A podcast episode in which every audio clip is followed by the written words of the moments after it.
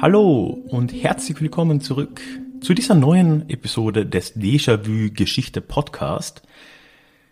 Mein Name ist Ralf und hier auf diesem Podcast erzähle ich normalerweise, wir kommen gleich dazu, normalerweise alleine aus der Geschichte. Ich versuche dort spannende Episoden aus der Geschichte mit einer nötigen Portion Augenzwinkern alle zwei Wochen zu erzählen und das womöglich mit Gegenwartsbezug, so dass wir auch das für das Hier und Jetzt ja in Verbindung setzen und verwenden können. Heute ist die Folge ein wenig anders. Ich habe nämlich das erste Mal eine Kooperationsfolge für dich parat und zwar mit dem von mir sehr geschätzten Fabian vom Sektor Podcast. Ich weiß nicht, ob du den Sektor Podcast kennst, auf jeden Fall sehr empfehlenswert. Fabian stellt sich auch kurz vor, in der Folge, die jetzt gleich kommt. Aber schau dir das gern mal an. Er spricht dort ausführlich und wirklich toll produziert mit musikalischer Untermalung, mit Effekten und auch in einer angemessenen Länge über Sekten und religiöse Sondergemeinschaften, wie er sagt. Wirklich spannende Geschichten dabei, auch immer wieder ein historischer Touch. Auf jeden Fall habe ich ihn dann mal kontaktiert, weil ich mir dachte, wir passen da ganz gut zusammen und könnten gemeinsam in so einer Doppelfolge, in einer Kooperation ein Thema angehen. Das machen wir heute. Es wird um das Thema Santa Muerte gehen, ein Kult, eine religiöse Sondergemeinschaft vielleicht. Wir werden es rausfinden, die gerade in den letzten paar Jahrzehnten in Mexiko extrem große Wellen geschlagen hat und immer noch schlägt. Und haben uns davor genommen, uns das auf einer theologischen und einer historischen Sicht gemeinsam anzuschauen und mal darüber zu diskutieren, was denn diesen Kult ausmacht, wie wir ihn einschätzen, was seine Bedeutung ist, kulturell, historisch, religiös. Ich wünsche dir ganz viel Spaß mit der Folge und wir hören uns danach dann nochmal kurz.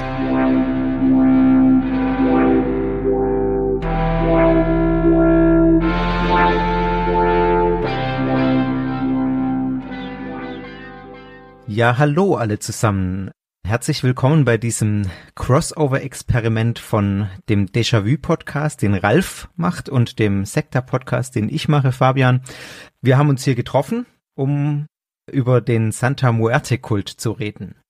Und genau, vielleicht, äh, da der, die einen Hörer den anderen Podcast vielleicht nicht so gut kennen oder gar nicht kennen, Ralf, sag doch mal ein paar Worte zu dir. Wer bist du und was für einen Podcast machst du? Ja, sehr gern. Ja, erstmal auch von meiner Seite dann. Schön, dass das geklappt hat und auch nochmal an alle Hörer. Willkommen zu diesem Crossover. Mein Name ist Ralf. Ich, du hast es ja schon gesagt, betreibe einen Podcast zum Thema Geschichte. Der nennt sich Déjà-vu Geschichte.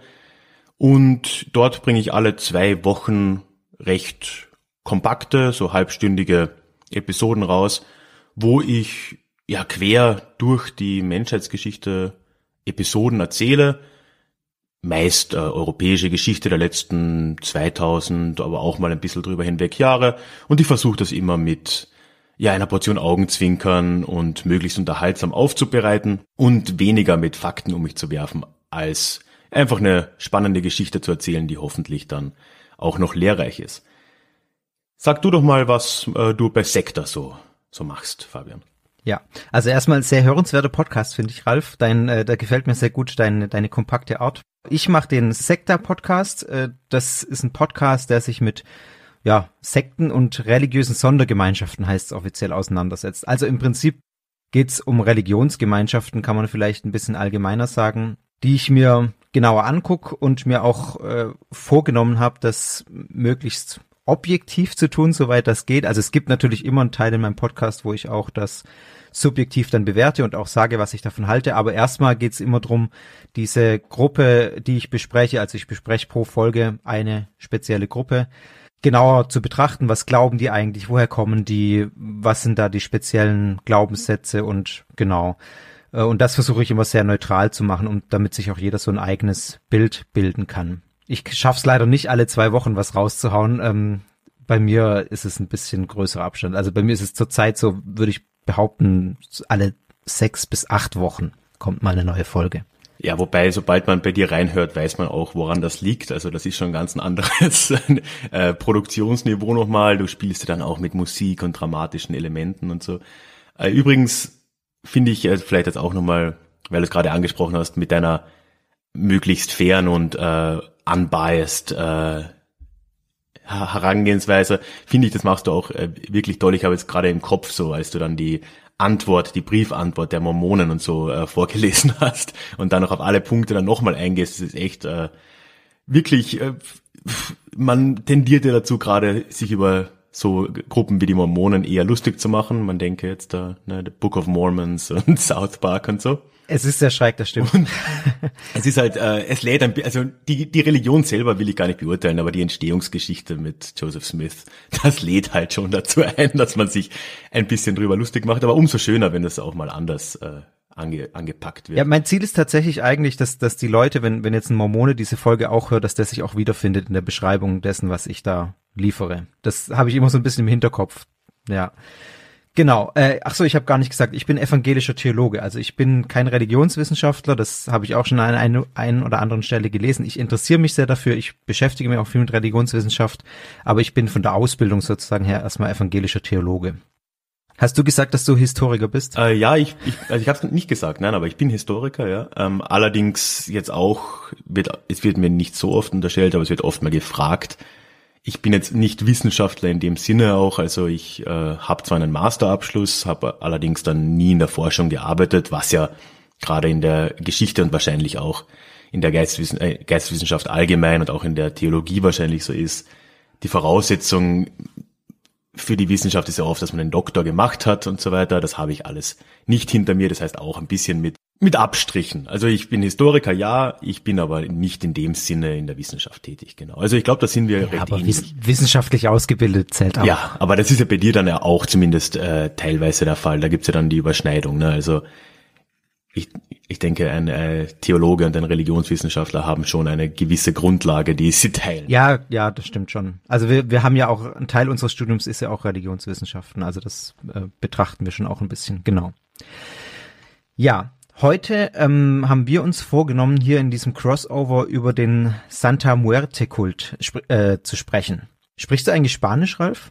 Ja, allerdings relativ rudimentär. Ich hab, ich war letztes Jahr, da bin ich auch ein bisschen so über das Thema gestolpert, obwohl ich nicht in Mexiko war, sondern in Kolumbien und in Panama. Und da habe ich dann vorher bezeichnenderweise über einen Podcast Spanisch gelernt.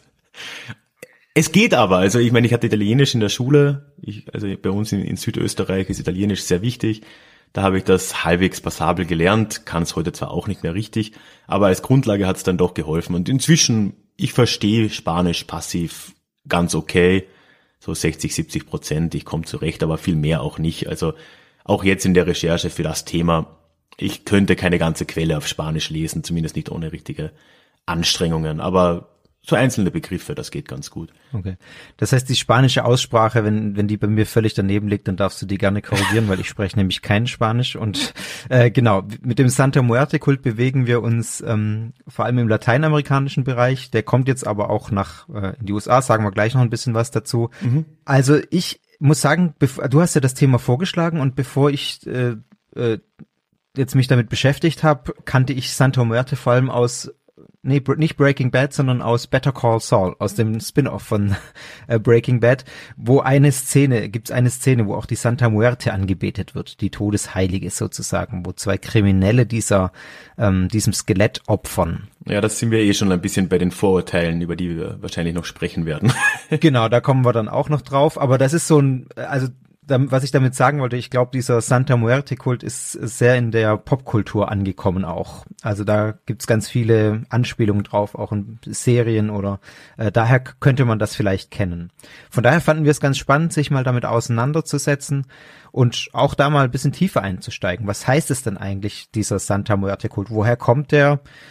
Wie sieht das genau aus? Welche Rituale gibt's da? Was glauben die Leute eigentlich, die sich diesem Kult anhängen?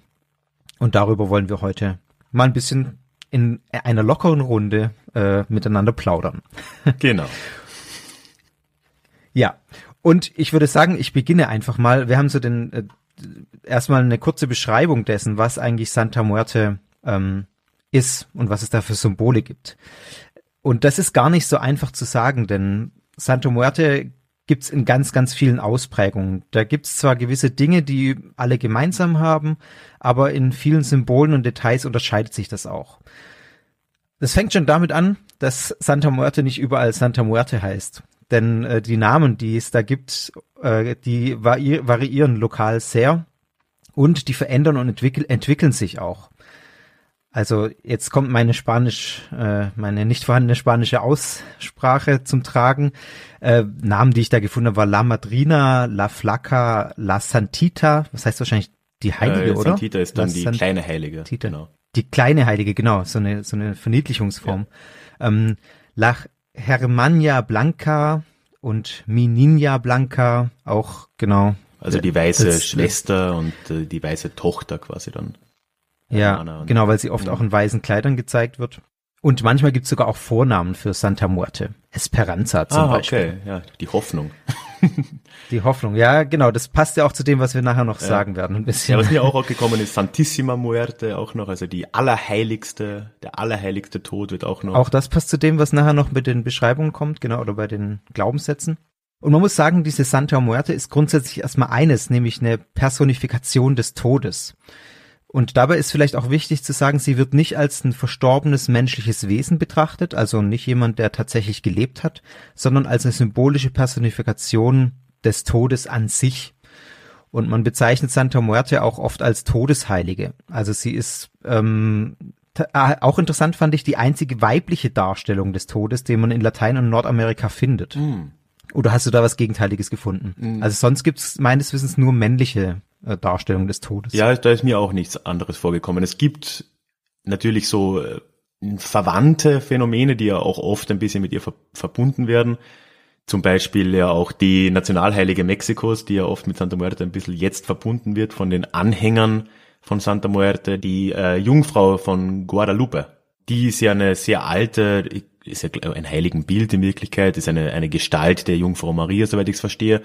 Aber die wird jetzt gerade von Anhängern der Santa Muerte quasi mit der teilweise gleichgesetzt und so. Aber das sind ja alles so in gewissen Teilen der, der, der Glaubenden sicher verbreitete Ideen. Aber jetzt, äh, generell gibt's ja nichts Offizielles zum Santa Muerte-Kult. Und gerade so diese Ideen, wo dann andere Frauengestalten mit reinfließen, werden vielleicht in Teilen geglaubt, ist jetzt aber sicher nichts, was äh, sehr zentral ist. Und als tatsächliche Totenheilige in dem Sinn ist sie meines Wissens nach auch die einzige. Genau, und äh, Santa Muerte wird meistens, das kommt ein bisschen so, wie sieht, die, wie sieht die eigentlich aus, wenn ihr da gar kein Bild vor Augen habt? Meistens wird Santa Muerte, äh, das ist jetzt der Name, den ich benutze, keinen von diesen anderen, weil das einfach der gängige ist, äh, als ein Skelett dargestellt. Als ein Skelett, das auch noch ein franziskanisches Mönchsgewand trägt, also gerade diese Kutten mit der äh, braunen, diese braunen Kutten mit der Mütze, die man so kennt. Es gibt allerdings auch Varianten, die dann Santa Muerte in einer Robe und in einem Schleier zeigen, also so eine Art äh, Todesbraut vielleicht, äh, die aber an die Jungfrau Maria erinnern sollen, tatsächlich. Oder auch in einem Erstkommunionskleid, also ganz weiß, deswegen auch dieses äh, Weiße in den Namen, das wir gerade hatten, oder in einem Hochzeitskleid. Und es gibt dann auch Versionen, die wiederum aztekische Anklänge in dem Aussehen haben. Und das hat auch ein bisschen was mit dem Ursprung zu tun. Das sagst du, glaube ich, gleich auch noch was dazu. Dann. Genau, ja, ist auch gar nicht mal so ein äh, klares Thema. Also ja, da komme ich dann dazu. Meist ist es so, dass äh, dieses Skelett, dieses Santa Muerte in einer stehenden Pose dargestellt wird. Und manchmal sitzt sie allerdings auch, also auch da merkt man schon, da gibt's einfach alles in allen möglichen Versionen. In der rechten Hand hat sie oft eine Sense. Diese Sense ist oft auch verziert mit einem Totenkopf oder mit einer Rose. Und manchmal äh, ist es tatsächlich auch keine Sense im ursprünglichen Sinn, sondern wird so als eine menschliche Wirbelsäule dargestellt. Ganz creepy irgendwie. Ah, okay. Das, aber das ist schon ein bisschen vergleichbar, oder das kommt wahrscheinlich schon aus dem europäischen Sensenmann-Vorstellungen ein bisschen, oder? Oder ist, ist da gar keine äh, Verwandtschaft, deiner Meinung nach? Das geht sicher damit einher. Ich vermute, dass das einfach so ähm, so vielleicht auch so ein bisschen universelle Vorstellungen sind, die da, wo man das gar nicht mehr genau auseinandertrennen kann, wo das jetzt herkommt und wo das hinfließt. Ich, also meine, ich glaube, ein bisschen geht es ja da so um die Symbolik der Lebensfäden, die durch diese Sense durchschnitten werden und so. Aber das könnte ja auch was recht Universelles sein. Das ist ja auch nicht mal irgendwie was Christliches sonderlich, sondern ja. was sehr, ja. sehr Allgemeines. Ja. Dann hat sie oft noch eine Erde oder eine Waage in der linken Hand, äh, also in der jeweiligen anderen Hand dann. In manchen Ausprägungen trägt sie auch eine Kerze, ein Buch oder ein Spaten. Also äh, da merkt man schon ganz viel. Ich sage jetzt noch ein paar Worte dazu. Santa Muerte wird auch oft begleitet von einer Eule, von Saatgut oder von Münzen. Manche Statuen haben dann auch ein Bild vom gekreuzigten Jesus dabei, vom Heiligen Geist in Form einer Taube auch, von Goldstücken, ein vierblättriges Kleeblatt oder einem Hufeisen. Also warum ich das alles aufzähle, man sieht, dass diese Santa Muerte einfach vollgepackt ist mit Symbolik. Da ist, da packt man einfach alles rein, was man so findet, irgendwo, was man irgendwo kennt an Symbolik, an Glückssymbolik äh, oder an, an christlicher Symbolik auch. Da wird alles mit vereint und dahinter ähm, steckt so ein bisschen der, ja, man könnte vielleicht sagen auch bizarre Gedanke, dass je mehr bedeutungsvolle Symbole ein Objekt enthält, also in dem Fall dann die Santo Muerte, desto größer ist auch die Macht. Also es wird wirklich diese symbolische Macht damit, äh, das symbolisch aufgeladen, indem man da alles reinpackt, was man hat oder auch in ganz verschiedenen Variationen das macht. Santa Muerte hat auch auf eine Krone auf, so Königssymbol, hat lange Haare und Schmuck auch, äh, den die dann umgehängt hat. Und was ich ganz lustig fand, es gibt äh, sowohl feste Altäre, also wo, wo dann einfach so Orte sind, wo, wo Santa Muerte steht. Es gibt aber auch mo mobile Altäre, die dann so ein bisschen rumfahren durch die Gegend. Oder was man wirklich, was man natürlich auch findet, ist, dass, äh, dass äh, ja in Trucks oder in Bussen oder in Taxen so Santa Muerte kleine Altäre sozusagen aufgebaut sind, was man auch so aus Serien kennt, wenn da vorne meistens kennt man es irgendwie mit einem Kreuz, wenn man diese ähm, Serien sieht, aber das gibt's auch mit Santa Muerte. Das hat so ein bisschen wie diese Wackeldackel. Genau, so ein bisschen Wackeldackel Santa Muerte, die dann vorne auf der Ablage steht, ja. Genau. ja, genau. Ja. Genau. Und dann, ähm, was ganz wichtig ist bei Santa Muerte sind die Farben. Also da, das ist ein sehr farben, sehr buntes Ding auch oft und bestimmte Farben kommen da einfach immer wieder vor. Entweder bei den Accessoires, die ihr dabei gestellt werden, oder auch vor allem in Kerzen, die dann bei zum Beispiel Opferungen angezündet werden. Und diese Farben haben ganz unterschiedliche Bedeutungen. Das sage ich auch mal ein paar. Also Rot kann man sich denken, steht für Liebe, für die Leidenschaft, für Beziehungen. Also wenn da irgendwie was in die Richtung von Santa Muerte verlangt wird, äh, ist die Farbe dominant. Weiß steht für die Reinigung, Schwarz steht für oder auch gegen schwarze Magie, also das auch das Eliminieren von Negativen. Violett steht für Gesundheit. Gold oder Gelb steht für Geld oder Wohlstand. Blau steht für spirituelle Konzentration oder Weiterbildung. Also das ist wirklich, da gibt's enorm viel Zeugs. Grün steht für Probleme mit dem Gesetz und der Gerechtigkeit. Und ähm, das ist auch so, dass sich diese Farben immer stetig weiterentwickeln. Also das sind so die, sage ich mal, Grundfarben, die es schon länger gibt. Jetzt habe ich gelesen, es gibt auch neue Erscheinungsformen von Santa Muerte, die auch neue Farben mit sich bringen. Also zum Beispiel ist wohl erst in, in letzter Zeit dann entstanden, dass es auch noch die Farbe Bernstein gibt, das tatsächlich für die Heilung von Drogenabhängigkeit oder für gegen Alkoholismus steht. Braun für die Erleuchtung und für die Weisheit und Rosé äh, soll die Liebe stärken. Also ja, das sind so neue Farben, die da wohl aufkommen. Ähm, und dann gibt's natürlich ganz praktisch auch, es gibt ja dann diese äh, Devotionalienläden, wo man das Zeug auch alles kaufen kann. Und äh, beliebt sind dort auch siebenfarbige Kerzen, die dann einfach alles vereinen. Das ist doch auch praktisch, oder? das ist echt das ist bezeichnend. Das ist eigentlich genau das Gleiche, was Santa Muerte an sich ja schon ist. Das stimmt. Dass sie einfach alles ein vereint Punkt, ja. und alles kann. Einfach das nochmal komprimiert, genau. Genau, nochmal ein bisschen mehr. Und wie äh, ist das prinzipiell, wie, wie wird das äh, verwendet von den Leuten? Also die sehen dann Santa Muerte als eine Heilige quasi. Und von dieser Heiligen wollen sie dann, dass sie irgendwelche Wunder wirkt. Im Endeffekt darauf läuft's hinaus, oder? Genau, ich glaube, so kann man das gut zusammenfassen. Also erstmal, es gibt auch so diese öffentlichen Altäre, die es dann gibt, die an festen Orten sind, die werden auch von bestimmten Personen gepflegt. Ähm, und die haben dann auch Unterstützer, mhm. die das Ganze finanzieren, die nennen sich dann auch Paten, ähm, so dass das alles finanziert ist und diese Altäre regelmäßig gesäubert und erneuert werden. Und auch werden Santa Muerte immer wieder die Kleider gewechselt. Also die hat nicht immer das gleiche an, sondern das wird auch mal dann durchgewechselt und gewaschen.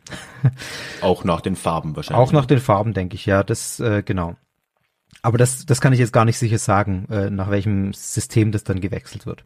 Aber es ist mhm. tatsächlich so, dass die meisten Anhänger von Santa Muerte tatsächlich eigentlich zuerst mal oder zugleich auch römisch-katholische Christen sind. Das heißt, die kommen aus einem christlichen Hintergrund oder haben, diesen christlichen, kommen nicht nur daraus, sondern ähm, haben den auch und behalten den auch und die Santa Muerte fügt sich dann in deren Vorstellung als eine weitere der Heiligen ein, die man ja aus der katholischen Kirche kennt. Allerdings ist mhm. es tatsächlich so, dass sie als die mächtig, mächtigste von den Heiligen angesehen wird. Deswegen der eine Name, den ich jetzt schon wieder vergessen habe, den, den du vorhin genannt hattest, die höchste der Heiligen oder sowas übersetzt. Äh, Santissima, genau, ja. Santissima, genau, also diese Steigerungsform, äh, das Superlativ ist das ja sogar, also die höchste Steigerungsform, mhm. also die höchste der Heiligen.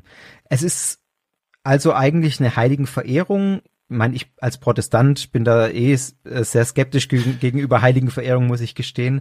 Bei Santa Muerte ist es aber ganz deutlich, dass eben nicht nur eine Heiligenverehrung ist, sondern ich würde sagen, in den Formen, in denen man das findet, das ist eine Heiligenanbetung bei Santa Muerte mit Opferungen.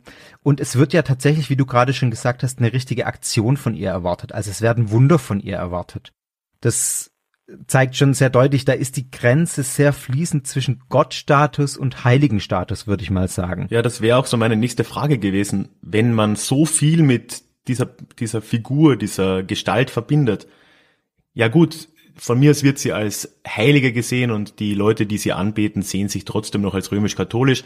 Aber die Unterscheidung zwischen einer so allmächtigen Heiligen, die im Prinzip alles kann, die, die man nicht nur verehrt, sondern anbetet, zu einem Gott, ist ja nicht mehr allzu klar zu ziehen, oder? Nee, genau. Also da würde ich auch voll zustimmen. Deswegen habe ich das gerade so ein bisschen ausgeführt mit der, das ist für mich eine Anbetung und dann, ähm, wie, wie sich das darstellt. Und da ist dann einfach nicht mehr klar zu trennen. Ich vermute auch, dass die Gläubigen selber das in vieler Weise gar nicht so richtig trennen, sondern also das, das sieht man auch, die wird manchmal als Botin Gottes verstanden oder angeredet, also dann ist noch irgendwie klar dieser dieser heiligen Aspekt im Vordergrund vielleicht mhm. oder dieser Engels eher ein Engelaspekt, wenn sie als Botin eines Gottes verstanden wird. Manchmal wird sie aber dann schon tatsächlich als die, die Frau Gottes bezeichnet. Also das ist dann schon wirklich äh, ja mehr oder weniger auf Augenhöhe ja. oder als als der Heilige Geist habe ich auch gelesen. Und das ist dann wiederum ganz klar Gottstatus, wenn man aus einem christlichen Hintergrund kommt. Die Dreieinigkeit, Heiliger Geist, Vater, Sohn und Heiliger Geist ja, ist ein Teil Gottes. Also da ist dann ganz klar dieser Gottstatus, der, ähm, der von ihr angenommen wird. Also von daher ist das wirklich, äh, ja, würde ich sagen, mehr als eine Todesheilige. Man, man könnte sogar von einem Todesgott sprechen, würde ich behaupten. Mhm, wobei ich interessant finde, dass der Tod in den Wünschen und in den Erwartungen, die man an Santa Muerte stellt, kaum eine Rolle spielt, oder? Man, man wünscht sich ja alles Mögliche von Liebe zu Reichtum zu Gesundheit. Okay, gut, Gesundheit hat einen äh, Todesbezug. Aber der Tod ist nicht so präsent. Das stimmt. Das fand ich auch interessant. Das habe ich auch ehrlich gesagt äh, nicht so ganz durchschauen können in vielen Teilen, warum jetzt dieser Todesgott sozusagen für diese Wünsche herhalten muss. Also oft haben die Wünsche eher einen Alltagsbezug. Es geht nicht um, aber da kann man vielleicht später nochmal bei der Funktion habe ich da noch ein paar Sachen, die man, wo man das vielleicht dann ein bisschen raus äh, verstehen kann, warum dann ausgerechnet Santa Muerte so wichtig ist für viele.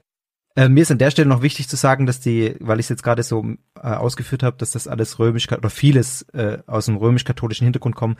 Also man muss da ganz klar sagen, die römisch-katholische Kirche akzeptiert die Verehrung von Santa Muerte offiziell nicht als Teil des katholischen Glaubens.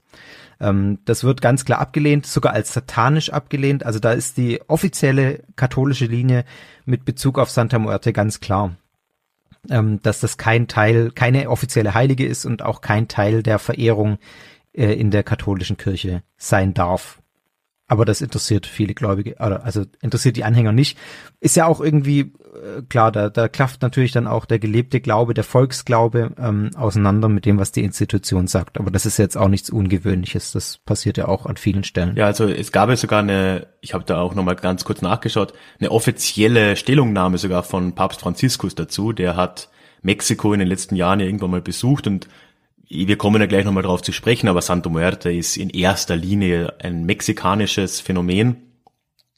Und er hat dort seine, sein Bedauern fast schon äh, da, darüber zum Ausdruck gebracht, dass die Leute hier Illusionen anhimmeln und dass sie makabre Symbole in ihre, in ihren Glauben mit aufnehmen und damit, ja, mit dem Tod quasi mehr oder weniger, und da kommt das Satanische rein, im Austausch für Geld oder für andere Geschenke mit dem Tod handeln.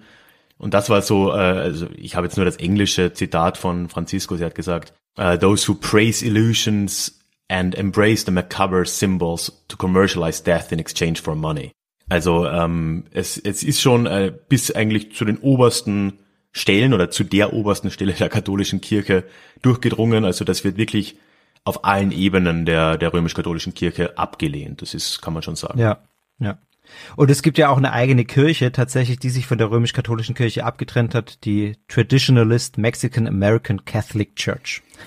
genau, ja. Also in dieser Kirche ist Santa Muerte eine Heilige und sogar die wichtigste Heilige und wird in den Gottesdiensten, die dort auch gefeiert werden und in den Ritualen als erste der Heiligen auch angerufen. Also da gibt es tatsächlich eine, eine, institutionelle Abspaltung, wobei die, glaube ich, noch in sehr jungen, ich glaube 2003 ist die erst äh, gegründet worden. Also die ist noch sehr jung, äh, mit, wenn man von Kirchen redet, ja. sind äh, 16 Jahre nicht besonders alt.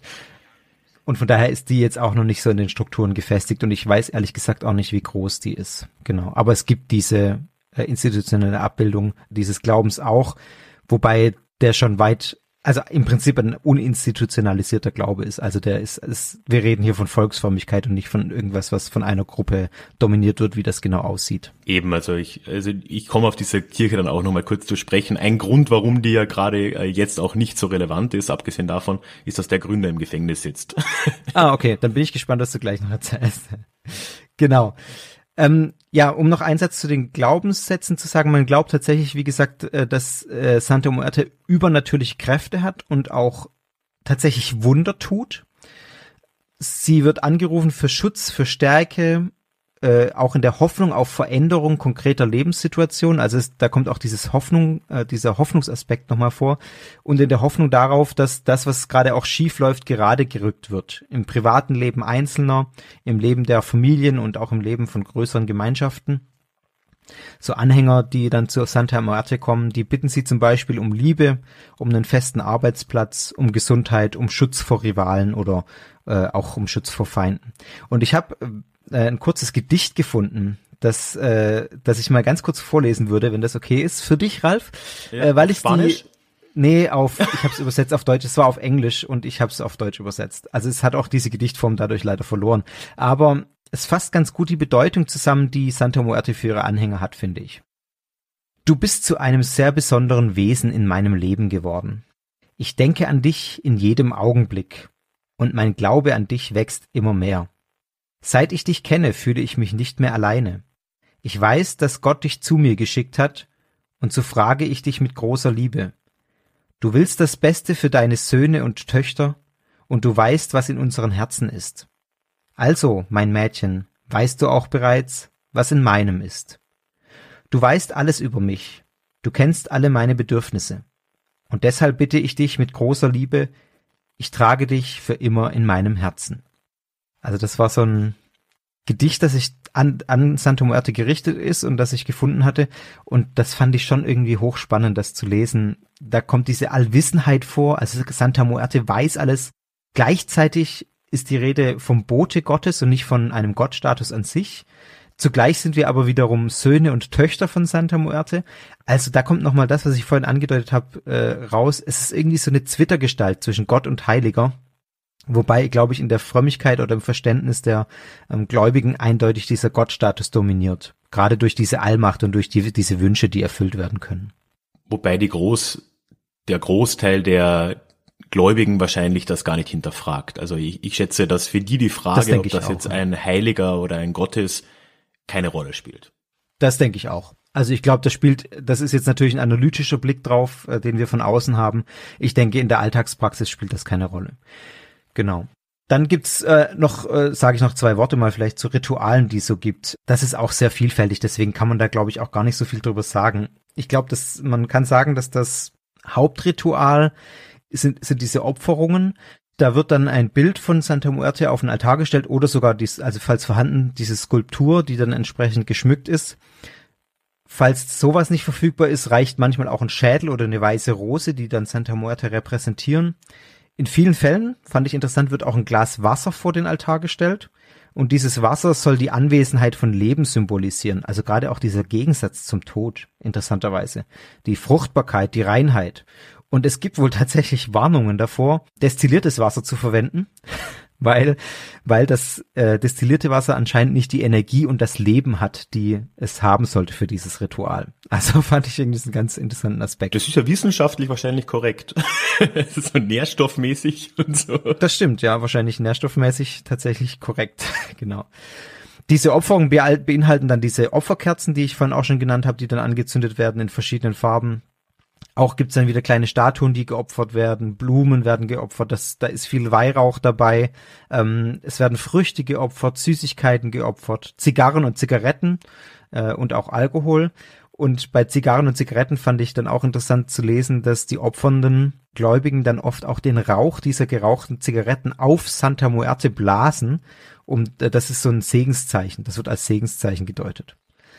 Und es gibt ganz viele Parallelen in dieser, in diesen Ritualen, die da vollzogen werden, zu Liturgiestücken der römisch-katholischen Kirche.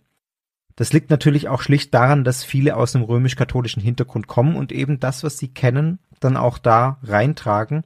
Bei Santa Muerte findet man in den Ritualen dann zum Beispiel auch das Ave Maria, das regelmäßig gebetet wird.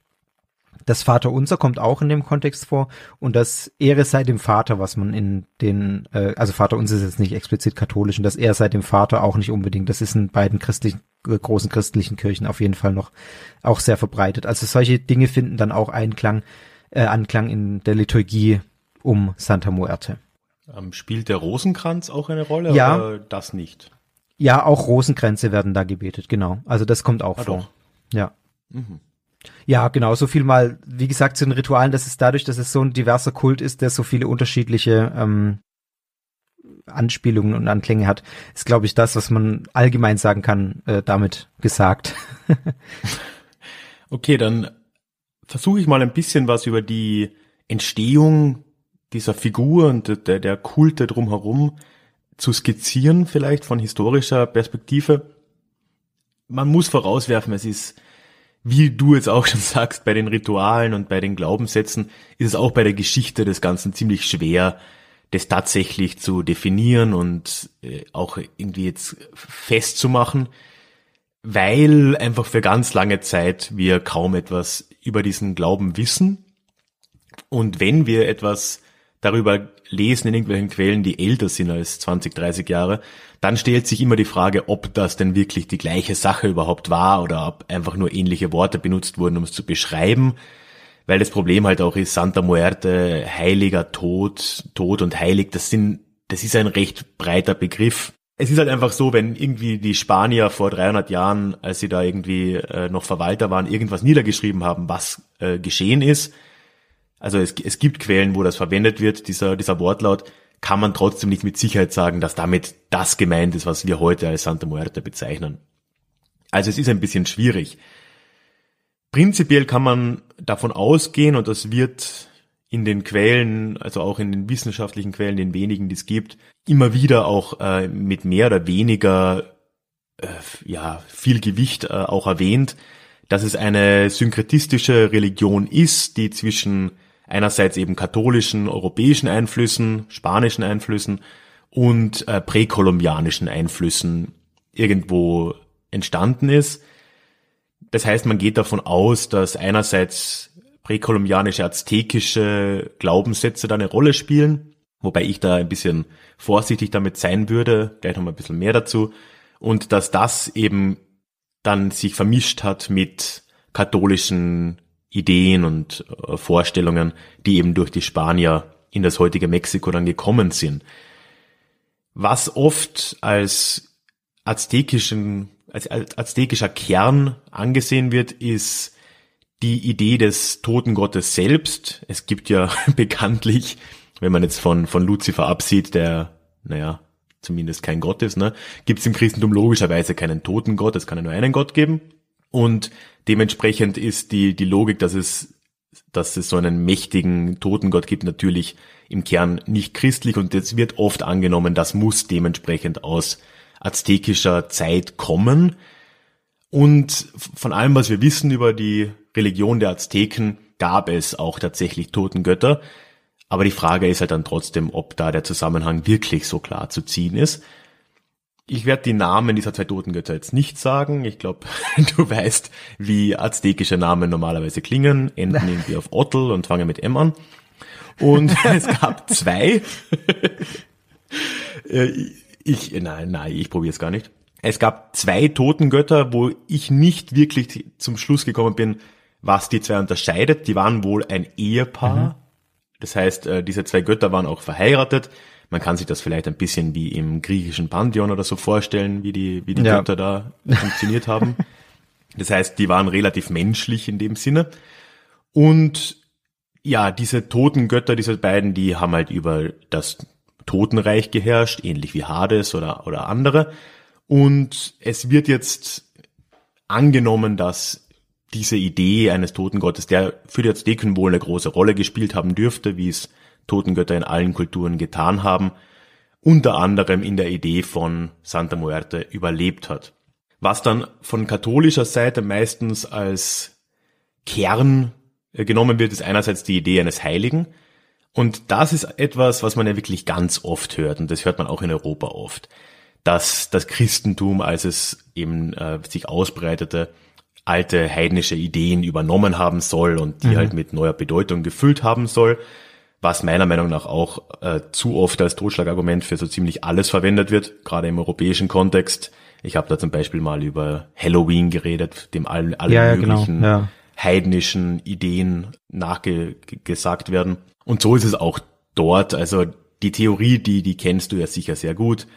Da wird dann gesagt, okay, die Azteken glaubten an Totengötter, dann kamen die bösen Spanier, die erlaubten keinen Gott neben dem einen Gott und dementsprechend hat man das dann versucht anzupassen und hat aus dem Gott einen Heiligen gemacht. Ja, abgestuft. Genau, man hat abgestuft. Das gab's in Europa in, in, in der Spätantike, dem Frühmittelalter auch nicht ganz so verbreitet, behaupte ich, wie oft unterstellt wird, aber das gab es.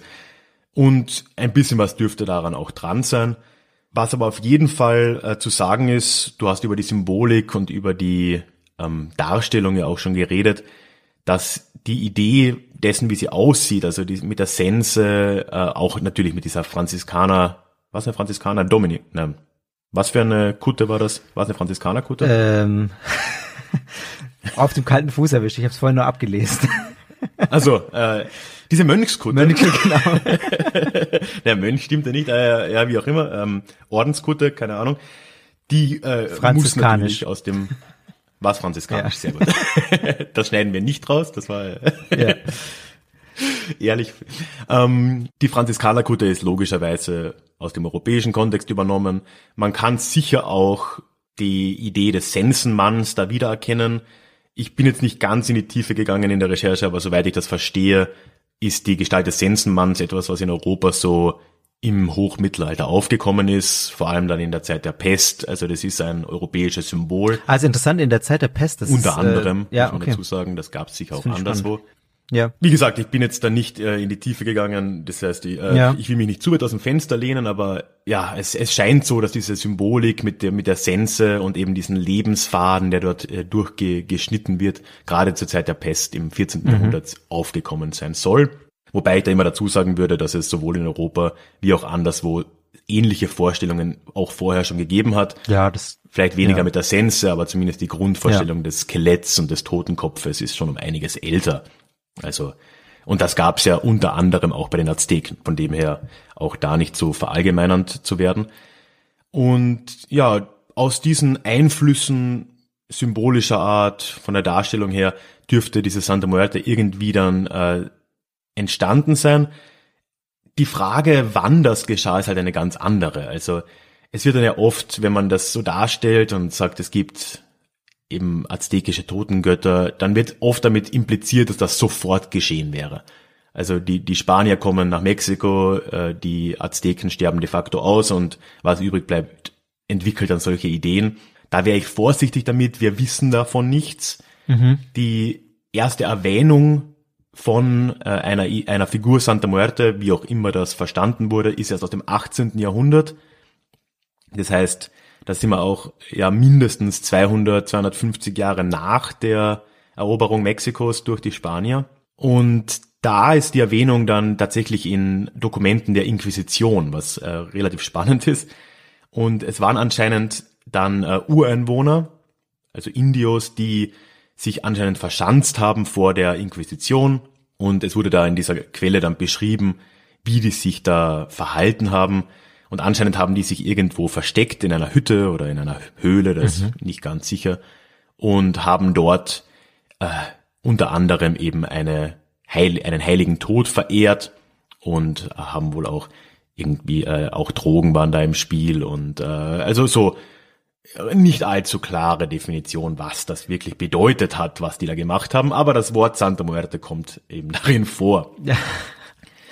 Okay. Ähm, egal, was wir jetzt annehmen, wann das äh, entstanden sein könnte, sagen wir einfach mal ganz grob, irgendwann in den letzten 200 Jahren dürfte eine Grundidee eine, eine, eines äh, toten Heiligen in gewissen Kreisen sicher entstanden sein. Aber für lange Zeit war Santa Muerte eine, eine rein private Form der Anbetung und wurde von Leuten, wie du es ja schon gesagt hast, die nach außen hin und wohl auch im Selbstverständnis Katholiken waren, zusätzlich angebetet. Und das war halt nichts Öffentliches. Also wir wissen es nicht, es gibt ab und zu so Beschreibungen aus den 40ern und 50er Jahren, also 1940ern, 50ern, wo äh, eben über solche Anbetungen geredet wird, aber wirklich sehr sporadisch. Und wie weit verbreitet das war, können wir eigentlich gar nicht sagen. Und das Interessante daran, wenn man jetzt eben versucht, über die Geschichte von Santa Muerte zu reden, die tatsächliche greifbare Geschichte ist extrem kurz. Wir haben es jetzt äh, noch nicht so angesprochen, aber du hast vorhin gesagt, diese eine Kirche wurde 2003 gegründet. Viel älter ist die gesamte Idee eigentlich auch nicht. Also das kommt alles in den späten 90ern, frühen 2000ern eigentlich erst auf. Und der große Aufschwung ist wahrscheinlich verbunden mit dem Drogenkrieg in Mexiko, der eben in den 90er Jahren ah, okay. begonnen hat. Das ist natürlich spannend, genau, dass dann sozusagen man nicht weiß, wie lange das vorher schon bei den einzelnen Leuten da war oder in den in verschiedenen Formen Ausprägungen da war und dann ist es eben rausgebrochen äh, durch diesen Drogenkrieg wurde es dann auch populär mal äh, platt gesagt oder halt ja genau also ich würde auch sagen es ist ja wahrscheinlich was zutiefst menschliches in in Zeiten von Krisen neigt man eher dazu äh, ja zu nicht nur Sekten, wie, wie du dann oft drüber redest, da spielt sicher das Gleiche eine Rolle, dass persönliche Krisen oder auch gesellschaftliche Krisen im größeren Umfang, Wirtschaftskrisen und so weiter, Kriege die sind halt ein guter Nährboden für all diese, diese Ideen, sowohl, dass man einer Sekte beitritt, als auch, dass man sich vielleicht neuen Heiligen zuwendet. Ja. Das Gleiche kann man auch über politische, extremistische Bewegungen sagen. Also, und das spielt in Mexiko mit dem Drogenkrieg der frühen Mitte 90er mhm. auf jeden Fall äh, mit rein. Das war die Zeit, als, ich weiß nicht, ich denke mal, viele Zuhörer und vielleicht auch du haben Narcos ja gesehen. Nee, ich habe es noch nicht gesehen.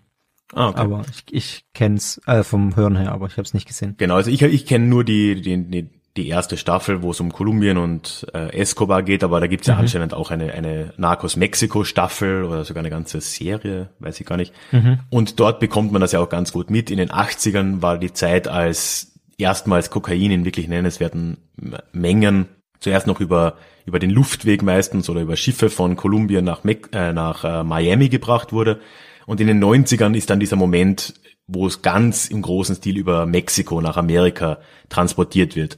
Und das ist der Moment, wo einerseits Mexiko zu dem wurde, was es eben heute noch äh, ist im, im, im Sinn der, der Bandenkriminalität. Also all diese Probleme, die man in Mexiko immer wieder hört von diesen äh, Drogenschmugglerbanden, all den Morden und so weiter. Das begann im großen Stil da, weil dann eben auch die mexikanische Regierung mit Unterstützung der US-amerikanischen Regierung begonnen hat, dagegen vorzugehen. Und das ist dann auch der Zeitpunkt, wo Santa Muerte so richtig Fuß fasst. Also ist Santa Muerte die Heilige der, der Kriminellen und Drogen? Königin. Unter anderem.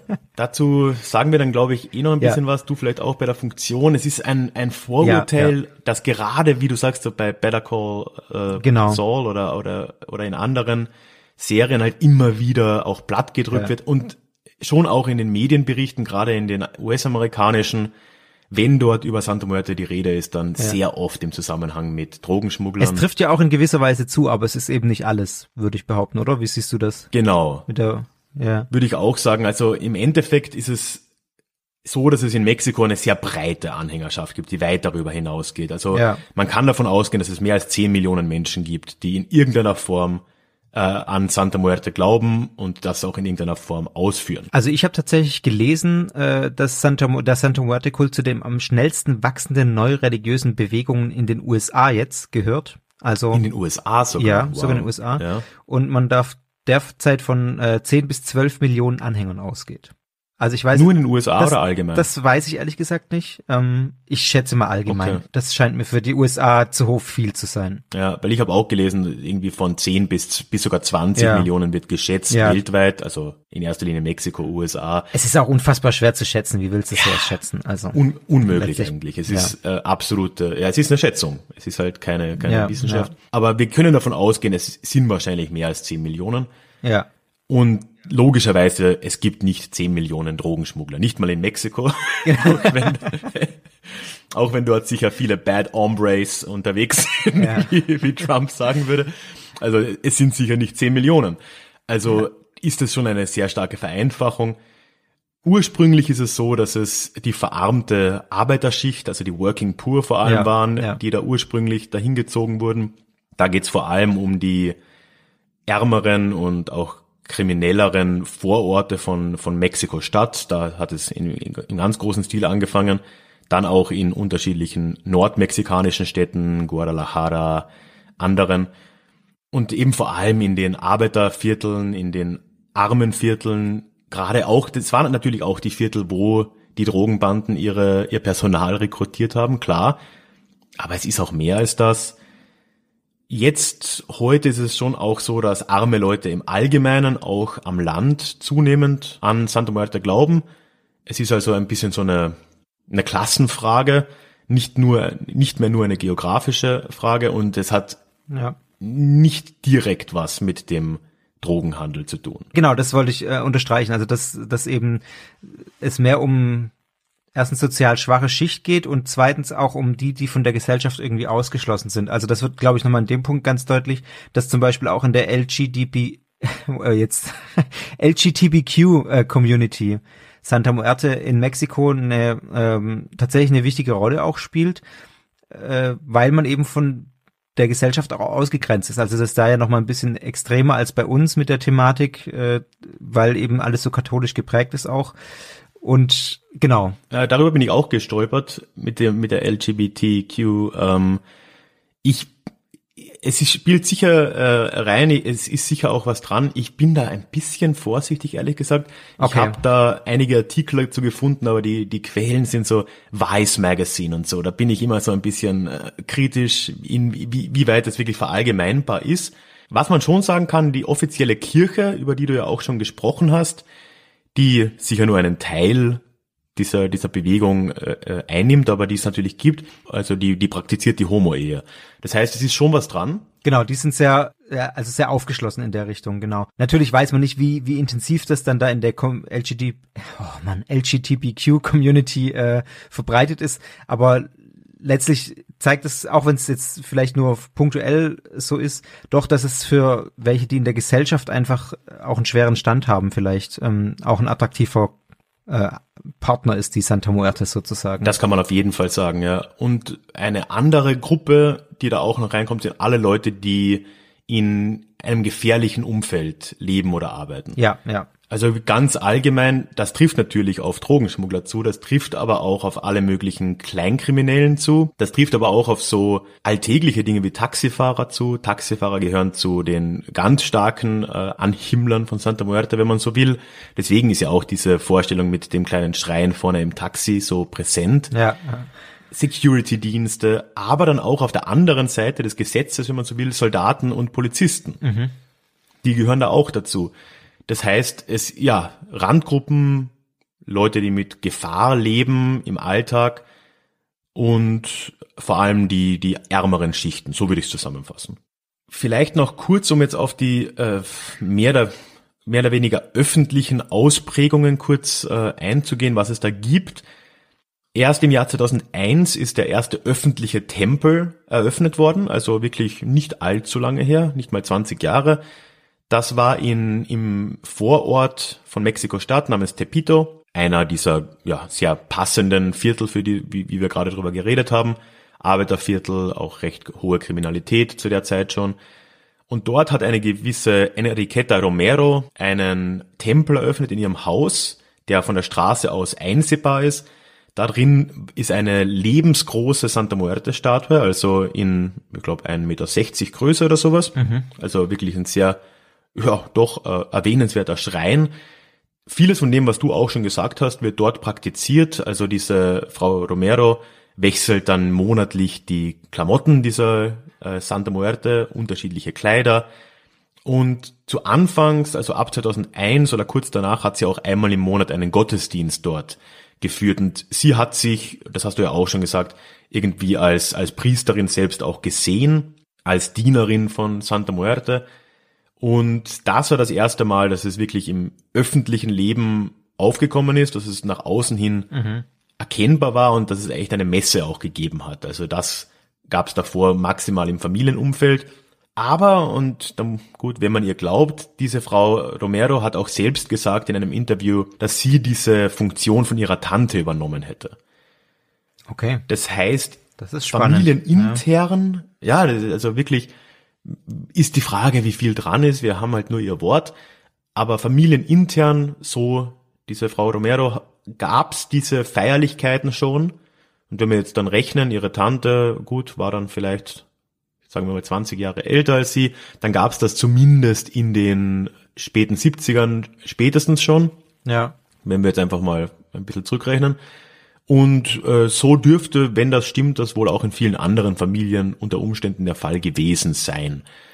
Sie war es dann halt, die das nach außen getragen hat, das allererste in ganz Mexiko, spielt sicher auch die Zeit eben mit rein, die ja schwieriger werdenden Bedingungen und auch die, die größere Nachfrage wahrscheinlich. Die Kirche, von der du gesprochen hast, ich versuche es mal auf äh, Spanisch, die Iglesia Católica Tradicionalista Mexicana Estadounidense, also eben diese äh, traditionelle katholische Kirche Mexikos und der Vereinigten Staaten, wurde dann zwei Jahre später gegründet von einem gewissen David Romo und das war, ich glaube nicht im gleichen Stadtviertel, aber in einem angrenzenden Stadtviertel von Mexiko, also von Mexiko-Stadt und hat keinen direkten Bezug zu diesem Tempel. Man kann aber davon ausgehen, dass die sich schon irgendwie gekannt haben dürften. Und ja, es ist unmöglich zu sagen, wie viel Einfluss diese Kirche jemals hatte oder heute noch hat. Ich habe es schon vorhin angedeutet oder angesprochen, dass dieser David Romo äh, momentan im Gefängnis sitzt. Hat nichts mit der Kirche zu tun, sondern er hat wohl, ich glaube, er hat Geld gewaschen für irgendeine so eine Kidnapping äh, Bande. Also äh, wirklich ganz schiefe Sachen. Auch ein Krimineller. Dementsprechend, ja, auch ein Krimineller. Er war wohl nicht direkt Mitglied dieser Bande, aber ja, er hat okay. für die irgendwelche krummen äh, Geschäfte gedreht, Geld gewaschen, sowas in die Richtung, genau. Ja, und wir haben ja schon gesagt, welche Gruppen und, und auch welche Zahl an Gläubigen wir annehmen können. Es ist jetzt eben auch so, dass es zunehmend außerhalb von Mexiko eine Rolle spielt gerade in den USA, das haben wir ja auch schon gesagt, da vor allem in all den Regionen, in denen Mexikaner leben. Also es ist, glaube ich, nicht so, dass die Bewegung weit über das mexikanische kulturelle Milieu rausreicht, noch zumindest. Also davon kann man, glaube ich, nicht ausgehen. Es sind in erster Linie kulturelle Mexikaner, die an Santa Muerte glauben, auch in den USA. Ja. Aber dadurch, dass es einfach sehr viele Mexikaner in den USA gibt, ist das eine nennenswerte Zahl. Gerade in den Südstaaten, Arizona, New Mexico ist, äh, sind sehr stark, aber auch Kalifornien und auch in, in nördlicheren Staaten gibt es wahrscheinlich eine, eine nennenswerte Zahl an, ja, der Santa Muerte folgenden in irgendeiner Form. Aber auch im Mittelamerika verbreitet sich das zunehmend. Also in anderen Staaten, angrenzenden Staaten, äh, zum Beispiel in ähm, Nicaragua oder in Guatemala. Mhm. Und anscheinend, das habe ich nur in einer Dokumentation gesehen, gibt es sogar schon Gläubige bis nach Kolumbien, was ja dann wirklich schon sehr weit weg ist. in irgendeiner Dokumentation über diesen Tempel der Enriqueta Romero da in, in Tepito mhm. sind äh, Leute aus Kolumbien angereist, die haben, ich glaube, ihren Sohn verloren, irgend so ein Hintergrund und sind dann für einen Tag äh, dorthin gereist nach Mexiko, um eben um sein Seelenheil, ich weiß es gar nicht, was man da äh, gebeten hat vor äh, der, der Santa Muerte. Das ist interessant. Und sind am nächsten ja, Tag ja. oder am gleichen Tag wieder zurückgeflogen. Also anscheinend hat sich das Krass. Äh, zumindest in gewissen Kreisen schon sehr weit ausgebreitet. Ich muss aber dazu sagen, also in Mexiko, ein Freund von mir war letztes Jahr dort, sieht, sieht man Santa Muerte sehr häufig, Statuen, Bildnisse. In Kolumbien habe ich das in drei Wochen kein einziges Mal gesehen, also ja. es ist schon noch ein großer Unterschied. Ja. Ja, ist interessant, äh, dass du jetzt gerade gesagt hast, dass da diese Familie aus Kolumbien kam nach Mexiko, um wegen dem Tod ihres, wegen des Todes ihres Sohns an Santa Muerte zu beten. Wäre tatsächlich interessant zu wissen, was die da genau gebetet haben, äh, weil Genau, also ich, ich weiß leider nicht, was die da genau äh, gemacht haben. Mir kommt jetzt, als ich es ausgesprochen habe, kam es mir jetzt komisch vor, Santa Muerte um, um das Seelenheil zu bitten. Das passt ja. nicht wirklich zu ihr. Ich weiß ehrlich gesagt gerade nicht mehr, was die da, oder ich weiß auch nicht mehr, ob es genannt wurde, was die genau sich erwartet haben, aber es war ihnen offensichtlich einfach wichtig, dorthin zu gehen, sagen wir es mal so. Ja. Ja, das ist interessant. Man könnte das ja genau als äh, auch nochmal in diese Diversität reinfassen, dass es einfach ähm, auch keine institutionalisierte Sache gibt, was kann man eigentlich Santa Muerte bitten. Also gerade vielleicht beten die ums Seelenheil und das ist für die einfach die Art, die anzubeten. Ich frage deswegen so nach, weil genau jetzt bei der, wir kommen jetzt ein bisschen zu der Funktion äh, von Santa Muerte in der Gesellschaft oder auch bei der Anhängerschaft. Warum glauben eigentlich Leute an Santa Muerte? Mhm. Welche Funktionen erfüllt sie für die Anhänger? Und da passt eben das nicht so ganz ins Bild, dass man Santa Muerte ums Seelenheil bild, äh, bittet, denn das ist eigentlich nicht das, wofür sie steht. Also Santa Muerte ist nicht so ein so eine Heilige oder so eine, ja, ich nenne sie ja auch mal Göttin, äh, für die man äh, oder zu der man irgendwie um was bittet, was im Jenseits passiert, sondern was ganz Konkretes. Also es geht mhm. um konkrete Alltagssituationen. Das, du hast auch schon gesagt, viele werden angezogen von oder werden zu Anhängern dieses Kultes, die häufig mit dem Tod konfrontiert werden, auch in ihrem Alltag. Für die das einfach ein Thema ist im Alltag. Egal aus welcher Perspektive, jetzt hast du ja auch äh, gesagt. Und dadurch wird einfach die Möglichkeit auch gegeben, dass man dem Tod sozusagen irgendwie ein bisschen gelassen entgegenblickt, dadurch, dass man ihn einfach umarmt und in die Alltagswelt reinholt, sage ich mal. Also das ist ja schon interessant zu beobachten, dass durch Santa Muerte ein Thema, das eigentlich sonst nicht vorkommt, zumindest in, sagen wir so jetzt aus westeuropäischer Perspektive einigermaßen wohlhabend lebend, ist der Tod jetzt nicht unbedingt allgegenwärtig. Mhm. Wobei da zu Mexiko äh, oft die, das Vorurteil herrscht, dass dort der Tod eine viel positivere äh, Konnotation hat.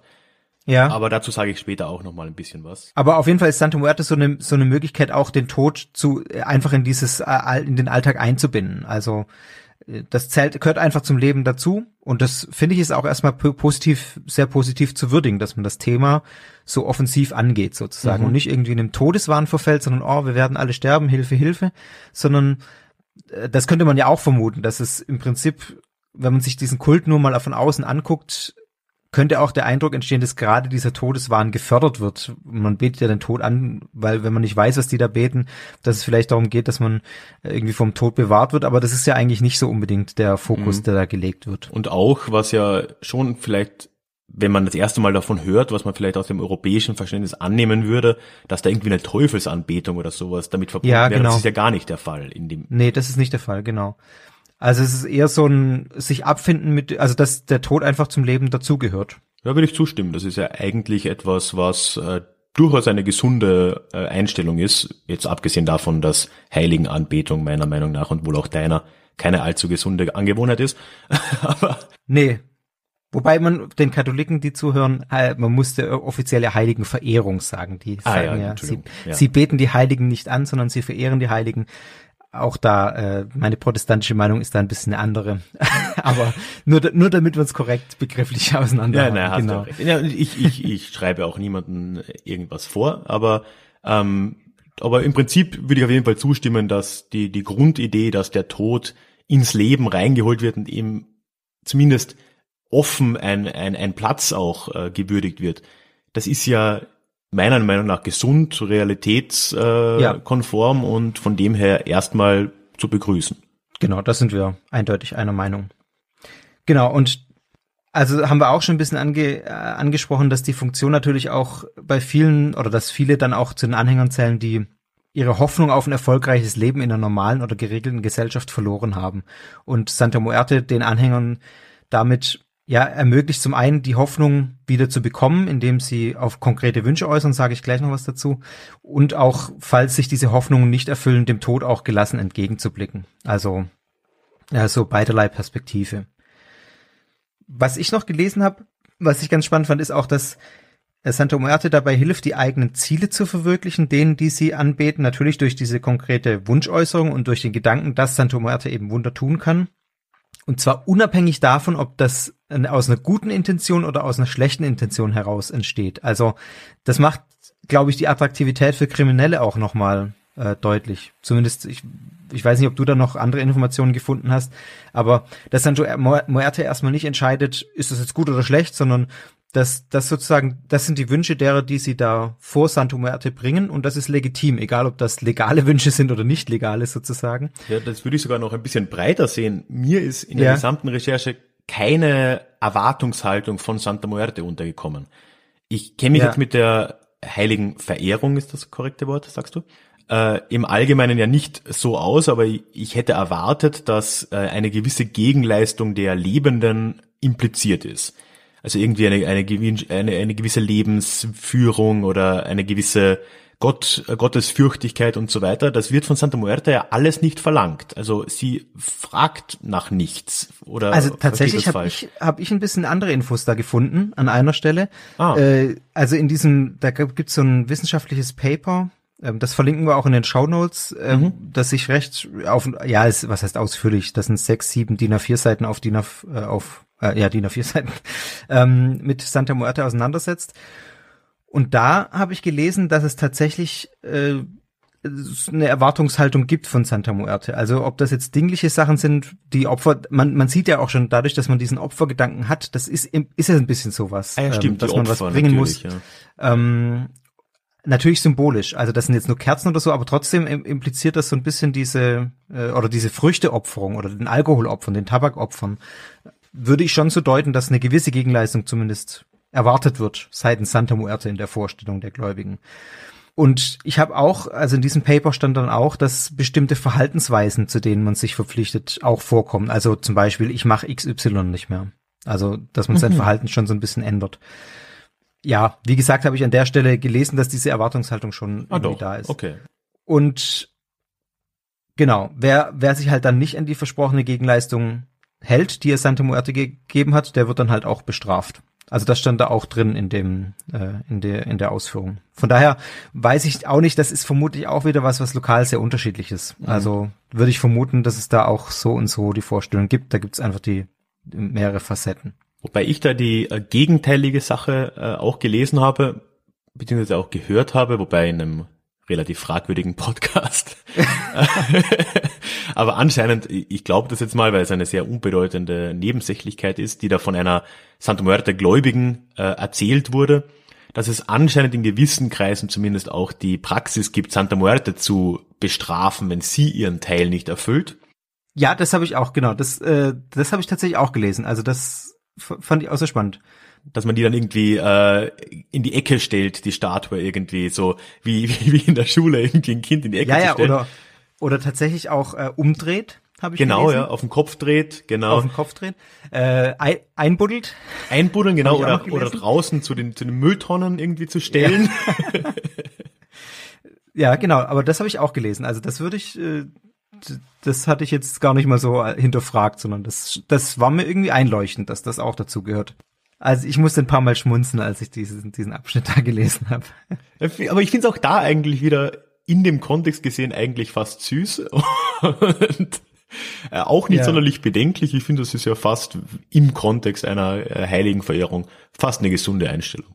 Ja, ja. Was natürlich ähm, Santa Muerte auch nochmal sehr fördert oder sehr, sehr attraktiv macht und auch ja eine Funktion ist, ist, dass man, äh, dass Santa Muerte nicht neidisch ist. Also sie wird nicht als eine eifersüchtige Göttin bezeichnet oder gesehen, sondern es ist für Anhänger des Kultes deswegen auch kein Problem, gleichzeitig noch katholisch zu bleiben zum Beispiel oder einer anderen Religion anzugehören und auch weiter andere Götter anzubeten.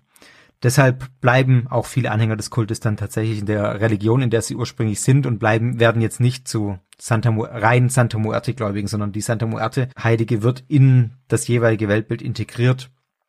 Auch wenn sich dieses Weltbild, äh, also offiziell zum Beispiel die katholische Kirche dagegen wehrt eigentlich.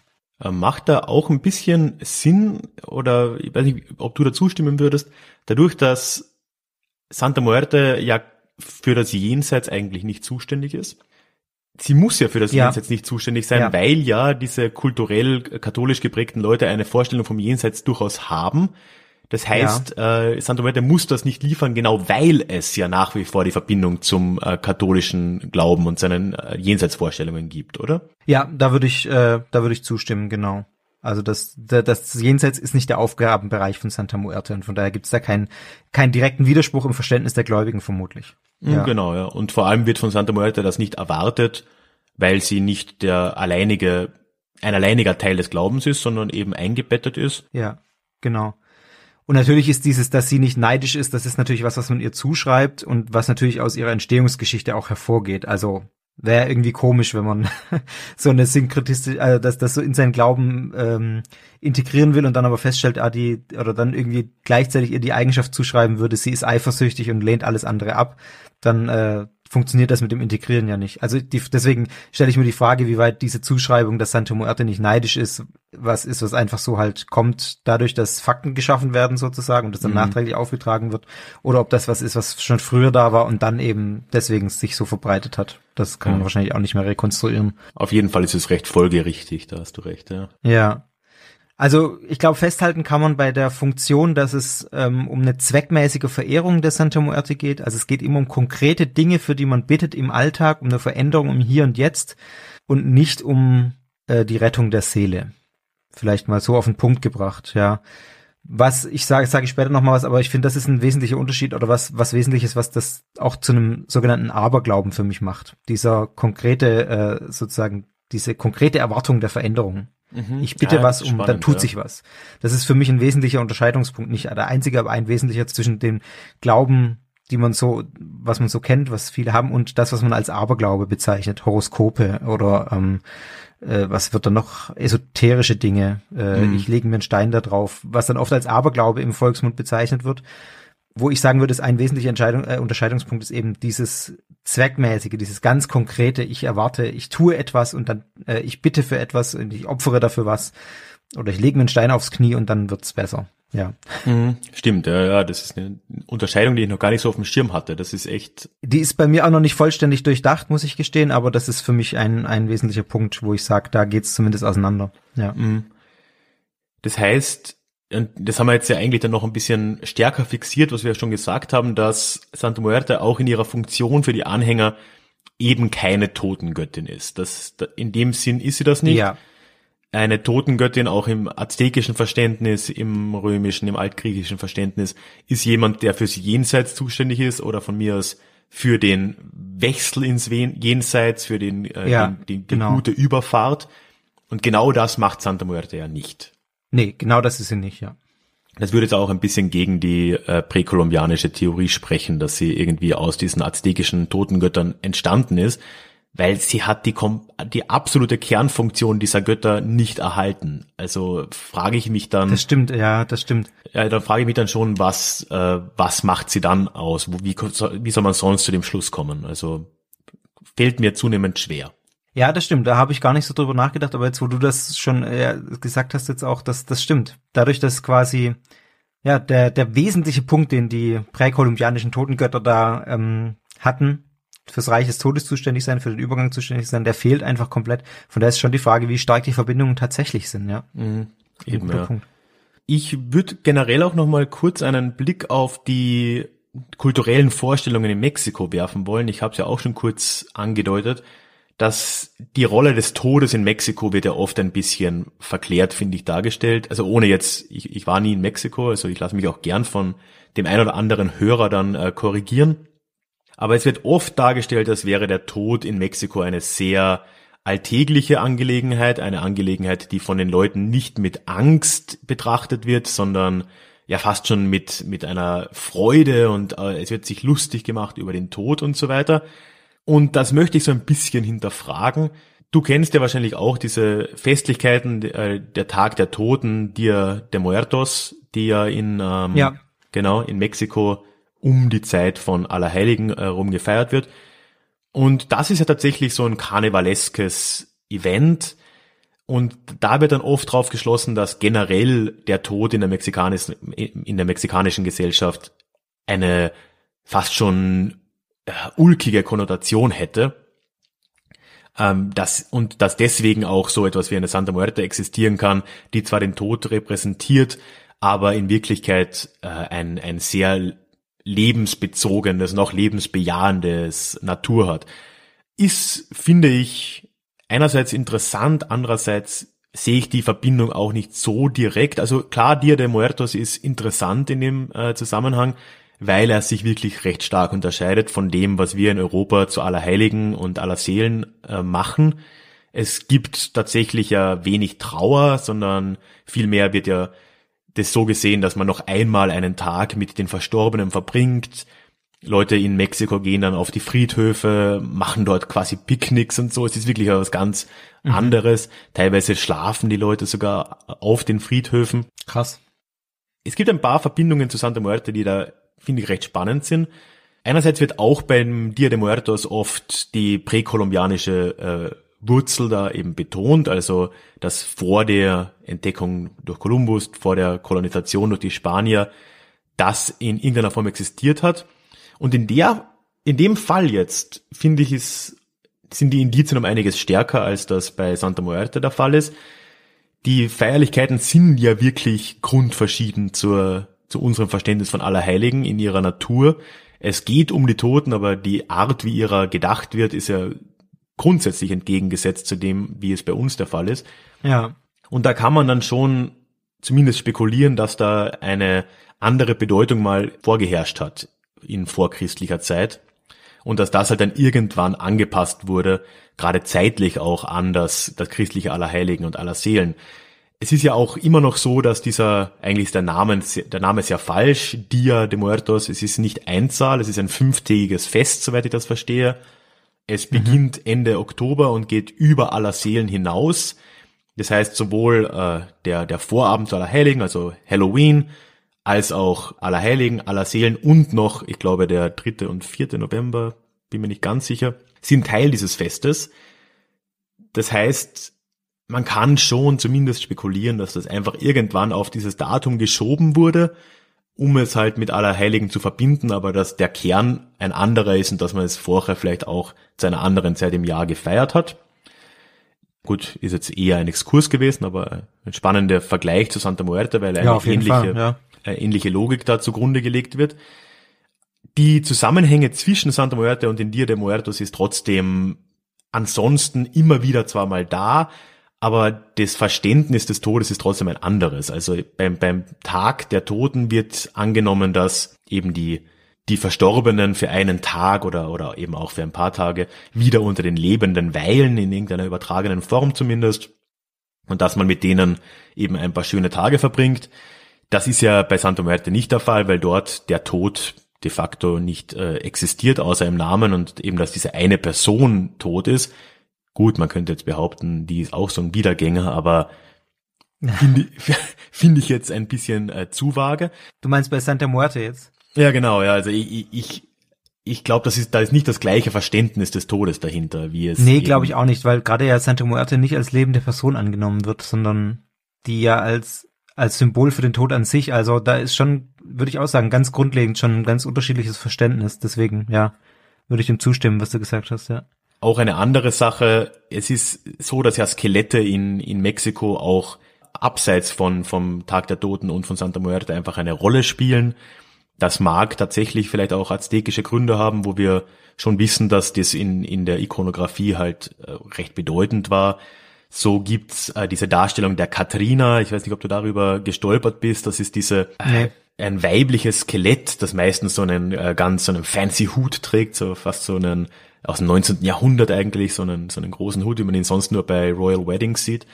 Okay. Und, äh, das ist ein Gemälde, das ursprünglich da im frühen 20. Jahrhundert äh, entstanden ist. Da, äh, die, die sieht man auch oft. Das heißt, das ist auch so ein bisschen ein, ein Nationalsymbol fast schon geworden. Und von dem her ist der, gibt es eine, eine, eine gewisse Begeisterung für, für, für Skelette und, und, und für den Tod, der in Mexiko sicher stärker ver, verbreitet ist als bei uns. Andererseits glaube ich, dass was oft dann gesagt wird, dass es in Mexiko eine Obsession für den Tod gibt, und da kommen wir jetzt zum Hauptargument, was Santa Muerte oft angelastet wird, dass die Mexikaner eine Obsession hätten. Deswegen feiern sie den Tag der Toten, deswegen haben sie diese Gemälde und deswegen beten sie auch Santa Muerte an. Das würde ich als äh, falsch abtun. Das, das wird oft gesagt. Ich glaube, dass die Gründe für Santa Muerte in keiner Form mit irgendeinem Verhältnis zum Tod in, in, in dem Sinne zu tun haben, sondern soziologisch in erster Linie mal bedingt sind. Ja. Und äh, es gibt natürlich Überschneidungen in der Darstellung, eben deswegen Katrina, diese, dieses äh, Gemälde oder auch die Masken, die am, am Tag des, der Toten gemacht werden. Klar, die Dinge sehen teilweise ähnlich aus, weil das halt die kulturelle Prägung der Leute einfach ist. Aber ich würde das nicht so direkt in, in eine Verbindung äh, stellen. Und ja, es wird ja nur noch stärker, was wir eh die ganze Zeit schon gesagt haben, dass die Santa Muerte mit dem Tod an sich erstmal ja gar nicht so viel zu tun hat. Eine Kleinigkeit vielleicht noch, einfach nur um zu sehen, um zu zeigen, dass das wirklich alles kulturell schon verwoben ist, auch wenn es äh, keine direkten Zusammenhang hat. Der Schrein, den diese Enriqueta Romero 2001 eröffnet hat, der, den hat sie tatsächlich am 1. November eröffnet. Also, okay. so eine gewisse Symbolik äh, hatte sie da dann schon im Kopf anscheinend. Okay. Aber ja. man, man muss es jetzt auch, äh, glaube ich, nicht übertreiben.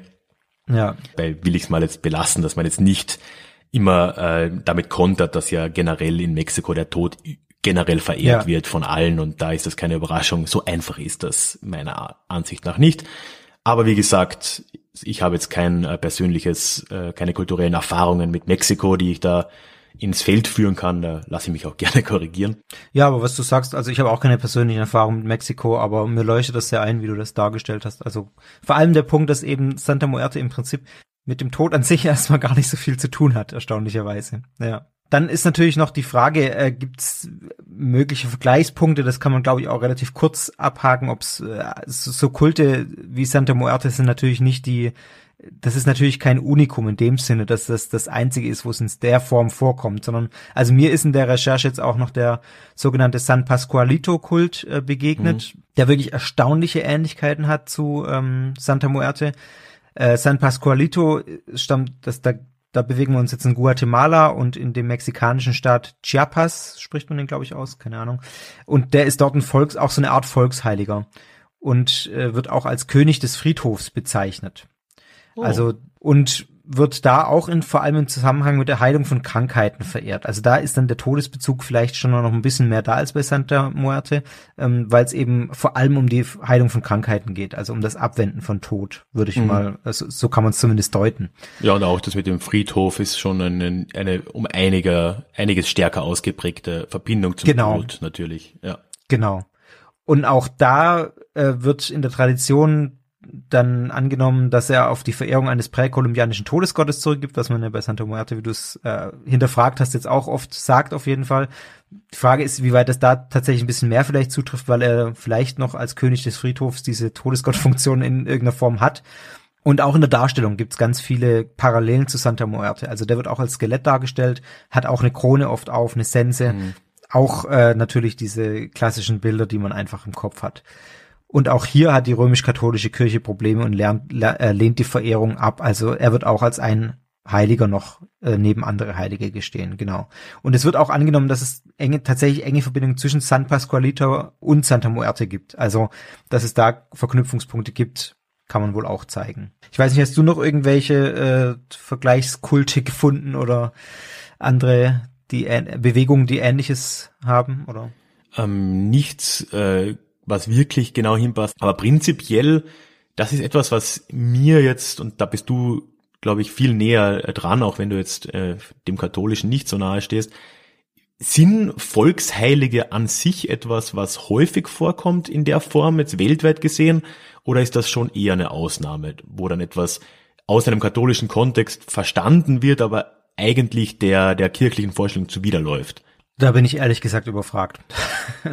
ähm, also sagen wir so, mir leuchtet das ein, dass es sowas oft gibt oder oft geben könnte, ähm, weil natürlich diese generelle Systematik mit den Heiligen ähm, diese, diese Denkstruktur, sagen wir mal so, die dahinter steht, natürlich was, was, was ist, was sehr attraktiv ist oder was, was sehr dazu einlädt, äh, eine Volksfrömmigkeit zu entwickeln, die bestimmte Personen, die jetzt offiziell in der katholischen Kirche oder äh, ja nicht anerkannt sind als Heilige, ähm, aber da sich bestimmte eigene Heilige zu schaffen sozusagen. Die grundlegende Struktur der Heiligenverehrung, die dahinter steht, lädt dazu ein, das zu tun. Mhm. Ähm, allerdings habe ich jetzt keine Ahnung, äh, ehrlich gesagt, wie, wie verbreitet sowas tatsächlich ist.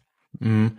Weil was mir so als Parallele vielleicht eingefallen ist, ist äh, die Wunderanerkennung durch den Vatikan. Ja. Und da ist es ja auch so, dass es ja wahrscheinlich, ich kann es mir nicht anders vorstellen, es viel mehr äh, Wunderorte gibt, die von mehr oder weniger vielen Leuten anerkannt werden, die aber von der Kirche nicht anerkannt werden, als das die, stimmt, die tatsächlich anerkannt wurden. Mir fällt da ein, Vielleicht sagt ihr das was, ist ein bisschen so mein, mein alter Fachbereich. Am Balkan gibt's Medjugorje. Das ist in, nee, in Bosnien so ein, ein Ort, an dem irgendein Wunder geschehen sein soll. Ich glaube, mhm. Marienerscheinung oder sowas, bin mir nicht sicher. Und das äh, zieht extrem viele Leute an aus Kroatien, aus, also katholische Einwohner der Balkanhalbinsel, aber auch bis nach Polen und, und anderswohin. Und es ist ein, ein Wunder, das von der katholischen Kirche nie anerkannt wurde. Das wurde sogar überprüft und wurde dann, glaube ich, abgelehnt. Und ihr könnt mir vorstellen, dass die, die Logik eine ähnliche ist, dass halt einfach gewisse ja. Dinge von äh, gewissen Menschen angenommen werden. Die bringen das durchaus in Verbindung mit dem katholischen Glauben oder welchen Glauben auch immer sie haben. Von offizieller Seite sieht die ganze Sache anders aus. Und da ist dann Santa Muerte nicht so ein Einzelfall. Ja, das kann ich, äh, würde ich glaube ich so unterschreiben. Das kann ich mir auch gut vorstellen, dass das ähnlich verläuft wie ja bei diesen Orten, die du genannt hast.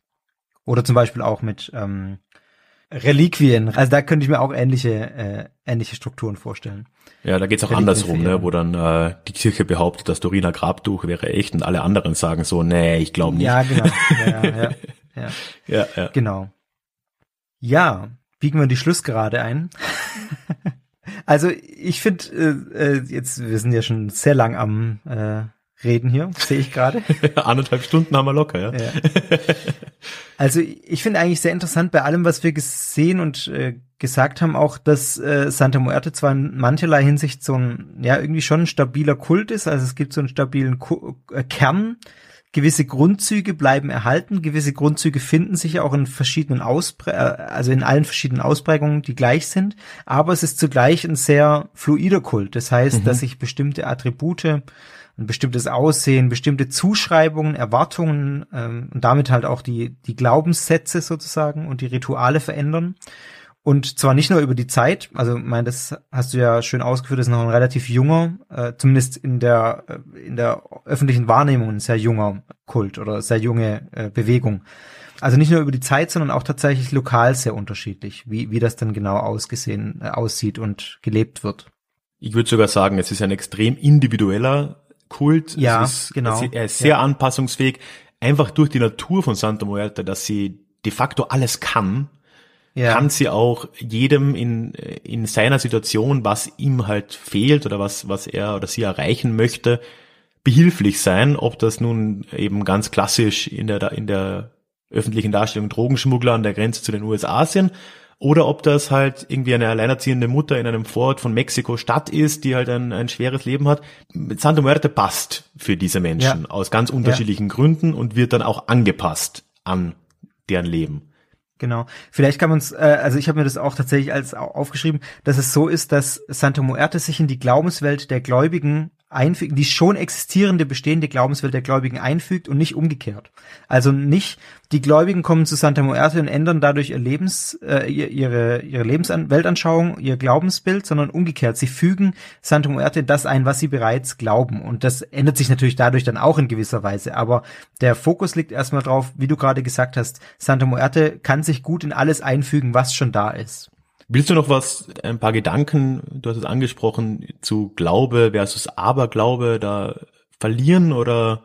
Ja, im Prinzip das, das, äh, was ich auch schon ein bisschen gesagt habe. Also, dass es eben nicht darum geht, dass Santa Muerte so ein, so ein komplett ausgebildetes Glaubenskonstrukt ist. Es gibt keine institutionelle Dogmatik oder keine, keine, auch keine festgehaltene Dogmatik irgendwie.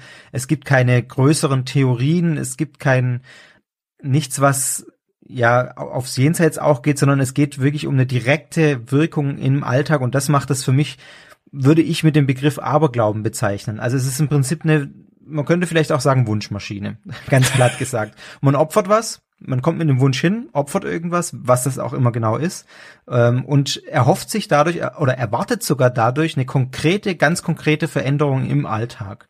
Und das ist das, was ich als Aberglaube bezeichnen würde. Ich glaube, wir haben den, den Titel der, der, der Folge. Ja, Santa Muerte Wunschmaschine, genau. Wunschmaschine des Todes. Finde ich sehr ähm, gut. Genau, und das ist was, was ich auch, also tatsächlich jetzt, wenn wir noch zu dem Teil kommen, wo, wo ich sagen darf, was ich daran kritisch sehe.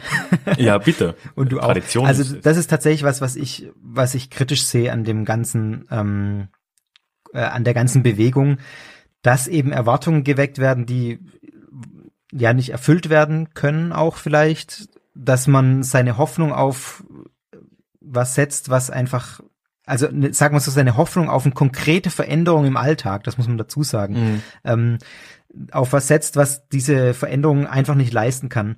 Und dadurch natürlich die Gefahr besteht, dass man selber sich zurückzieht und sagt, also ich habe es jetzt in die Hände von Santa Muerte gelegt, sozusagen, und äh, kann da die Schuld abschieben und muss mich nicht selber irgendwie oder muss nicht selber irgendwie gucken, wie sich was verändert. Das finde ich, finde ich tatsächlich problematisch, ja. Ja, das ist meiner Ansicht auch, auch das, das große Problem, das ich dabei sehe. So die Standardangriffspunkte haben wir alle ein bisschen entkräftet oder zumindest relativiert. Also es ist meiner Meinung nach keine Totenverehrung, es ist nicht per se ja. etwas, äh, etwas Verwerfliches, es ist auch nicht per se etwas Kriminelles. Aber der Punkt ist, ist wirklich äh, relevant, weil man, gut, das macht man in, in, jeder Religion ein bisschen, aber eben dadurch, dass man diese ganz konkrete Erwartungshaltung hat, auf eine ganz konkrete Hilfestellung, gibt man vollkommen seine Eigenverantwortung ab. Ja. Deswegen betone ich das so mit dem ganz konkreten Verändern. Ich glaube auch, äh, äh deswegen ist mir der Zusatz bei der Hoffnung auf eine konkrete Veränderung auch wichtig. Natürlich ist es was, was Religion inhärent ist sozusagen, dass man seine Hoffnung auf was setzt, was man nicht in der Hand hat. Das würde ich auch so unterschreiben. Ähm, allerdings würde ich sagen, in einer aufgeklärten oder in einer, ich, ich nenne es immer gesunde Religion mit Anführungszeichen, das ist, so ein schwammiger Begriff, aber mir fällt nichts Besseres ein, schließt das eben nicht aus, dass ich realistisch bleibe und bei mir selber gucke, was kann ich dafür tun. Natürlich, ich würde voll unterschreiben, dass man nicht alles in der Hand hat, was, was im Leben passiert. Ja klar, aber äh, ich glaube, da aber das könnte jetzt wirklich so auch das wieder in die gleiche Richtung gehen. Man hat gerade die großen Sachen weniger in der Hand als vielleicht die kleinen Sachen. Genau. Und ja. äh, bei Santa Muerte gibt man dann gerade die auch noch ab. Genau. Und ich würde aber auch äh, tatsächlich äh, auch würdigend sagen, dass ich glaube, dass dieser diese Bewegung auch äh, tatsächlich manchen Leuten, die wirklich in extrem aussichtslosen Lagen sind, auch Trost und Hoffnung geben kann. Ich meine, das ist ja, ich würde es gar nicht komplett verteufeln sozusagen. Also ich bin da in mancherlei Hinsicht auch zwiegespalten und und grundsätzlich, was wir auch schon angesprochen haben, ist dieses Abfinden mit dem Tod als ein Teil des Lebens, was, was ich sehr positiv finde, sogar an diesem ganzen, an dieser ganzen Bewegung. Dass eben nicht der Tod ausgeklammert wird, sondern äh, ja, umarmt, habe ich vorhin gesagt. Und das passt, ja. passt irgendwie ganz gut, ja. Ja, und ich finde äh, schon auch, was daran auf jeden Fall positiv hervorzuheben ist, ist die Offenheit für soziale Randgruppen. Ja, auf jeden Fall, ja. Ja, das fängt ja an bei, ja, wie schon gesagt, so äh, Leuten in der LGBTQ-Community oder schlicht und ergreifend so, ja, alleinerziehende die Mütter zum Beispiel, was sicher in der, in der traditionellen ländlichen mexikanischen äh, Gesellschaft auch nicht so einfach ist. Aber auch Kleinkriminelle, ja. die ja nicht immer äh, ein, also aus, aus eigener Entscheidung da, da reingerutscht sind. Für die ist das ein, ein Mittel, mit ihrer Lebenswelt umzugehen.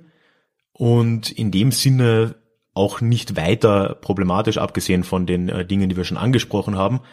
Und gerade die Gegenreaktion, die es äh, von nicht nur von Seiten der Kirche gegen die Santa Muerte Anhänger gibt, ist äh, überzogen und von dem her ist es auch, finde ich, einig, einigermaßen gefährlich, diese, dass immer dieser Zusammenhang zwischen Drogenschmuggel und Santa Muerte Kult gezogen wird. Weil das führt ja dann so weit, dass nicht nur die katholische Kirche sich gegen diesen Kult ausspricht, aus verständlichen Gründen für die katholische Kirche, muss man natürlich dazu sagen, ja. sondern dass auch der mexikanische Staat sich genötigt sah, in den frühen, nein, wann war das, 2009, glaube ich, oder 10, an der Grenze zu den USA äh, 20 Santa Muerte Schreine mit dem äh, Bulldozer niederzumachen, weil sie okay, das mit krass. den Schmugglern verbunden haben. Und das ist äh, nicht ja. zielführend und es vereinfacht die Debatte äh, auf und, und destilliert das auf das kriminelle Element runter, was dem Kult an sich halt nicht gerecht wird. Ja. Und letztlich hast du mal vorher den, den schönen Satz irgendwie gesagt, Santa Muerte hat soziale Ursachen oder wie hast du es genau gesagt? Ich weiß nicht mehr. Aber ja, soziologisch habe ich glaube ich gesagt, egal. Genau, ist im Prinzip ja. eine Bewegung, die aufgrund soziologischer Faktoren entsteht und nicht äh, aus aufgrund einer Todesverehrung. Und ich glaube, dass tatsächlich äh, das ein Zeichen ist für ja Probleme, die in der Gesellschaft bestehen. Gerade wenn so ein Kult so groß wird, der in sozial schwachen Schichten oder in sozial ausgegrenzten Schichten ähm, Verbreitung findet, dann läuft irgendwie ein bisschen was schief in der Gesellschaft. Also so ein bisschen ein, ein Indikator dafür, dieser Kult, dass da gerade einiges schief läuft. Finde, also mhm. wäre jetzt auch eine Interpretation, die ich da auflegen würde. Ja, das würde ich auf jeden Fall unterschreiben und zwar in, in doppelter, mindestens doppelter Hinsicht. Halt einerseits, was die Gewalt, die allgegenwärtige Gewalt angeht, andererseits ja, genau. aber sicher auch, was die Offenheit der traditionellen Kirche oder auch anderer Institutionen äh, angeht, die halt diesen Leuten ja. dann gefühlt oder zumindest in ihrer Ansicht nicht offen steht. Also zum Schluss muss ich äh, meinen Podcast-Hörer noch sagen, es war jetzt keine oder ist jetzt keine Sekte, über die wir heute geredet haben. Dafür fehlen tatsächlich die Strukturen. Also was was sektiererisches äh, oder alles das, was ich sonst in meinen Folgen auch anspreche, ist da tatsächlich eher weniger zu finden. Auch diese psychologischen Komponenten, die ich sonst anspreche, mit äh, problematischen Strukturen, eine Führungsfigur, auf die sich mhm. alles ausrichtet und psychische Unterdrückung oder was weiß ich was. Ähm, ich glaube, ihr kriegt den Punkt. Ähm, genau, das das ist da auf jeden Fall nicht zu finden bei Santa Muerte. Also da, das ist ein relativ loser, äh, loser Kult, der tatsächlich als, glaube ich, am besten als eine neue religiöse Bewegung beschrieben mhm. werden kann. Eine religiöse Sondergemeinschaft, ne?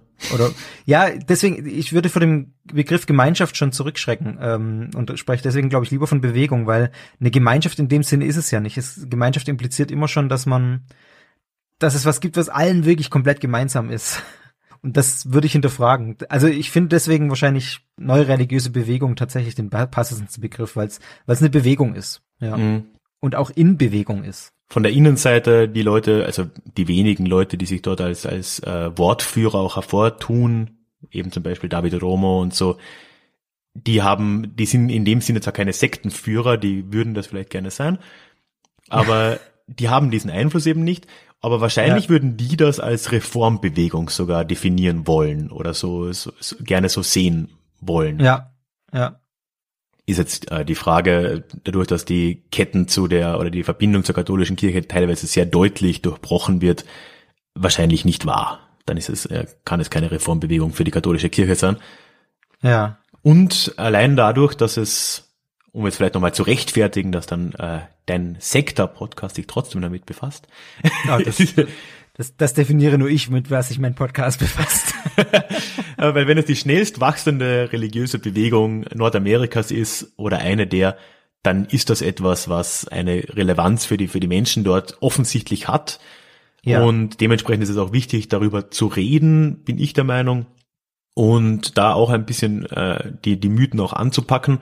Ich glaube, da mit dem Fazit kann ich auch leben. Na gut, dann äh, würde ich sagen, äh, machen wir hier doch äh, den Schlusspunkt. Wir haben ja doch eine ganze Zeit über geredet. Schauen wir mal, wo wir nach dem Schnitt enden. Aber gut ja. über anderthalb Stunden haben wir. Ja. Du hast die Einleitung gemacht, dann mache ich doch den Schluss. äh, erstmal äh, vielen Dank dir, Fabian, dass wir das zusammen bekommen haben. Hat mich sehr gefreut. Ja, ich danke dir. Ich hoffe, sowohl deinen als auch meinen Hörern hat gefallen, das mal von zwei, äh, wenn auch nicht ganz so fernen Standpunkten äh, zu betrachten, sowohl von vielleicht der theologischeren Sicht und auch äh, der historischen Sicht. Wir haben uns dann irgendwo in der Mitte beim Greifbaren genau. getroffen. Wir veröffentlichen das ja auf beiden Podcasts und ja, ich möchte natürlich alle einladen, egal von welchem Podcast die Hörer jetzt kommen, sich gerne den jeweils anderen anzuhören. Eben Sektor FM und Déjà-vu Geschichte. Ja, und ich sag Tschüss. ja, ich auch. Kurz und knapp, mir hat's Spaß gemacht. Ähm, gerne mal wieder, wenn es sich ergibt. Und ich hoffe auch, dass es allen äh, eine ertragreiche Folge für alle war, wo auch immer ihr herkamt und auch ich sag Tschüss.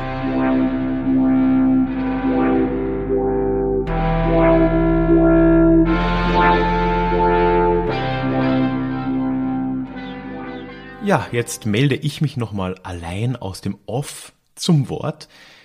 Ich hoffe sehr, diese etwas andere Episode hat dir gefallen. Mir hat's sehr viel Spaß gemacht, mir dieses Thema Santa Muerte aus einer historischen, religionswissenschaftlichen, theologischen und kulturellen Sicht von mehreren Perspektiven aus quasi anzuschauen. Und ich hoffe auch für dich war es unterhaltsam, lehrreich und hat dir was gebracht. Prinzipiell möchte ich dich jetzt natürlich einladen, dir den Sektor-Podcast von Fabian näher anzuschauen. Du findest einen Link dorthin in den Shownotes zu dieser Episode. Er spricht, wie am Anfang schon gesagt, über Sekten und religiöse Sondergemeinschaften. Sehr spannende Episoden, teilweise fast mit ein bisschen Gruselfaktor, untermauert mit ja, Musik, mit Originalzitaten, mit Effekten. Wirklich ein ganz toller Podcast. Hör dir das an, wenn du es noch nicht kennst. Link in den Show Notes. Ich werde wahrscheinlich, ehrlich gesagt, zum Zeitpunkt der Aufnahme weiß ich es noch nicht, auch einen Blogartikel schreiben, der sich einem ähnlichen Thema widmen wird. Auch den Link dorthin zu meiner Website findest du unten in den Show Notes. Ebenso den Link zu meinem Déjà-vu Geschichte Newsletter, auf den ich dich wie immer hinweisen möchte. Dieser Newsletter ist für dich die einfachste und beste Möglichkeit, mit mir in Kontakt zu treten und in Kontakt zu bleiben. Ich schicke dort immer neue Podcast-Episoden und Blogartikel raus, informiere darüber. Auch sonstige Neuigkeiten gehen da immer wieder mal raus, Angebote. Man kann sich dort natürlich immer mit Feedback direkt bei mir melden. Und als kleines Geschenk obendrauf bekommst du für die Anmeldung noch als Dankeschön eine kleine Zusatzepisode des Podcasts, wo ich über die Geschichte des Judenhasses rede. Das heißt, wenn dich das interessiert, melde dich gerne an. Du findest unten den Link, wo ich dir mehr darüber erzähle. Kannst auch direkt hingehen auf ralfgrabuschnick.com, alles zusammengeschrieben, slash Newsletter. Natürlich kannst du diesen Podcast und bitte auch den Sektor Podcast in deinem Podcatcher abonnieren und auch bewerten. Zur Bewertung meines Podcasts findest du unten auch direkt einen Link. Und du kannst mir auch direkt Feedback zukommen lassen, wenn du das möchtest, statt einer Bewertung. Das ist am einfachsten per E-Mail möglich unter der feedback at deja-vue-geschichte.de. Du kannst mir natürlich auch Feedback zu dieser Episode schicken, die ich dann an Fabian gerne weiterleite, aber Du kannst ihn natürlich auch direkt kontaktieren, findest ja alles zu seinem Sektor Podcast. Zu guter Letzt kann man Déjà-vu Geschichte auch finanziell unterstützen. Dafür habe ich alle Möglichkeiten auf der Website zusammengetragen. Link in den Shownotes. Ich würde mich sehr freuen, wenn du mir dann ein oder anderen Euro zukommen lassen willst. Du kannst es auch direkt finden auf meiner Website, auf der Über mich Seite. Normalerweise danke ich immer den Unterstützern der letzten Wochen. Dadurch, dass ich das hier jetzt voraufgezeichnet habe mit Fabian, geht das leider gerade nicht. Ich werde es in der nächsten Folge auf jeden Fall nachholen, weil natürlich ich bin extrem dankbar für alles, was mir da zukommt und möchte das auch mit Namen erwähnt haben. Das ist das Mindeste. Vielen Dank an alle, die mir da den ein oder anderen Euro geschickt haben. Es ist wirklich eine extreme Hilfe. Herzlichen Dank. So, und damit möchte ich auch wirklich Schluss machen. Ich wünsche dir ein paar schöne Wochen und wir hören uns hoffentlich zur nächsten Episode des Déjà-vu Geschichte Podcasts wieder. Bis dahin. Tschüss.